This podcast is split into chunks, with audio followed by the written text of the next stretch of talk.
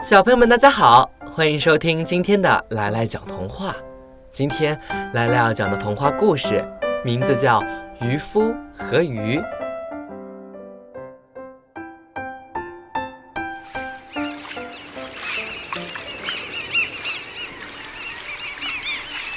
从前有个渔夫和他的老婆住在蔚蓝的大海边。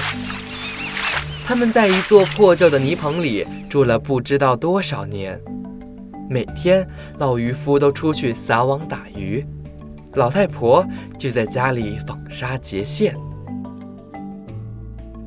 有一次，渔夫一天都没有捕到鱼，在太阳快下山的时候，他终于网到了一条鱼，而且是条金鱼。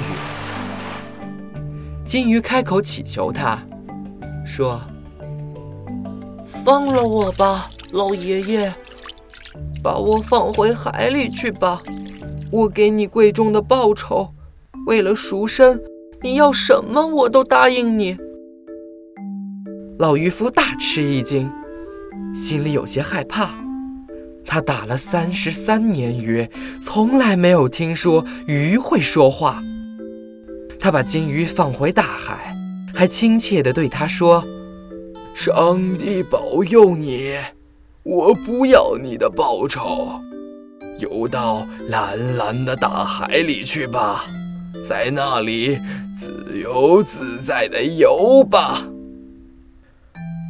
渔夫回到家，向老婆讲起今天的怪事儿，没想到老太婆竟然指着他大骂：“你这个老糊涂，竟然不敢拿金鱼的报酬，哪怕……”打个木盆也好，我们那只已经破得不像话了。于是老渔夫就走向蔚蓝的大海，试着呼唤金鱼。大海微微泛起波浪，金鱼向他游过来，答应了他的要求。老渔夫回到老太婆那儿去，发现家里果然有了一个新木盆。但老太婆骂得更厉害了：“你这个傻瓜，只要了一个木盆，木盆值多少钱？快向金鱼再要座木房子！”于是老渔夫只好走回蔚蓝的大海，再次呼唤金鱼。这回蔚蓝的海水发起浑来，金鱼向他游了过来，又答应了他的请求。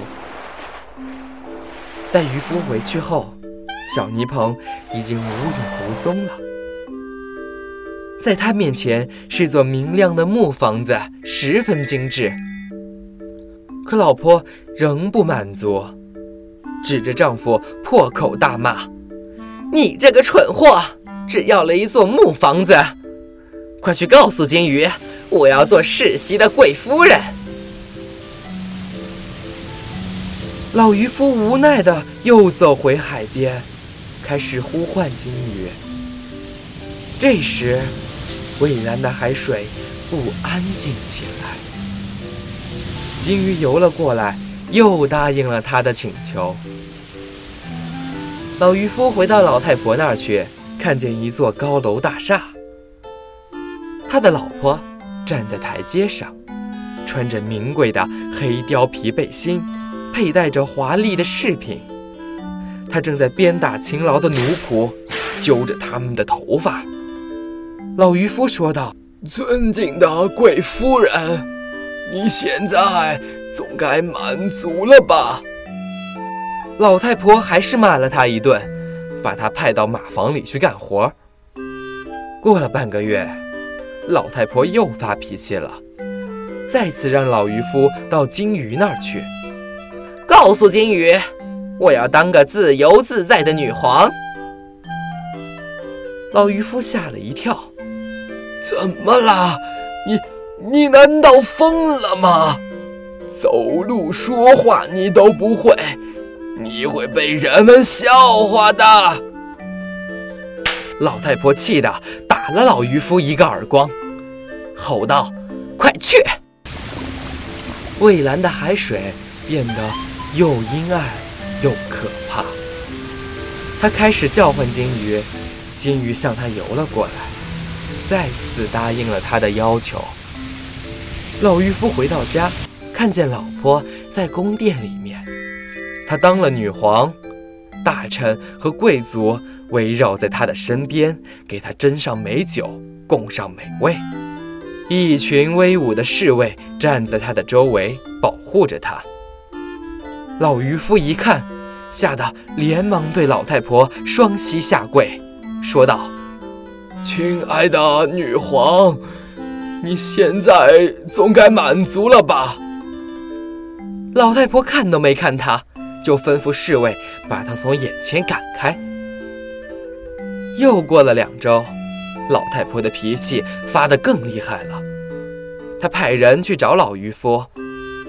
老太婆对他说。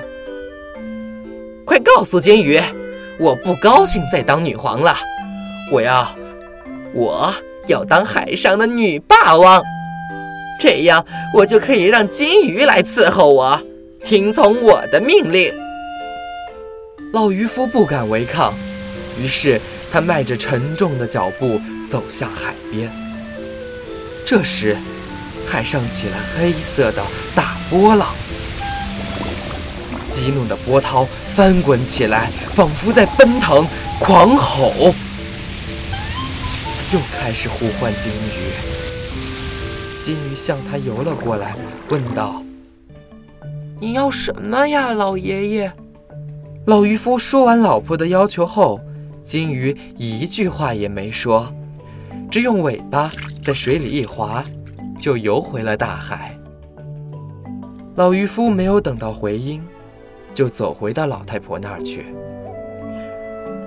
结果他看到，在他面前，仍旧是那所小泥棚。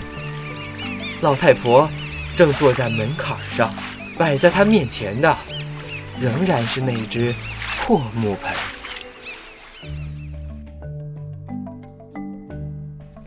好啦，今天的故事就讲到这儿。喜欢来来和火火兔的小朋友，记得。来来，在这儿给你讲故事。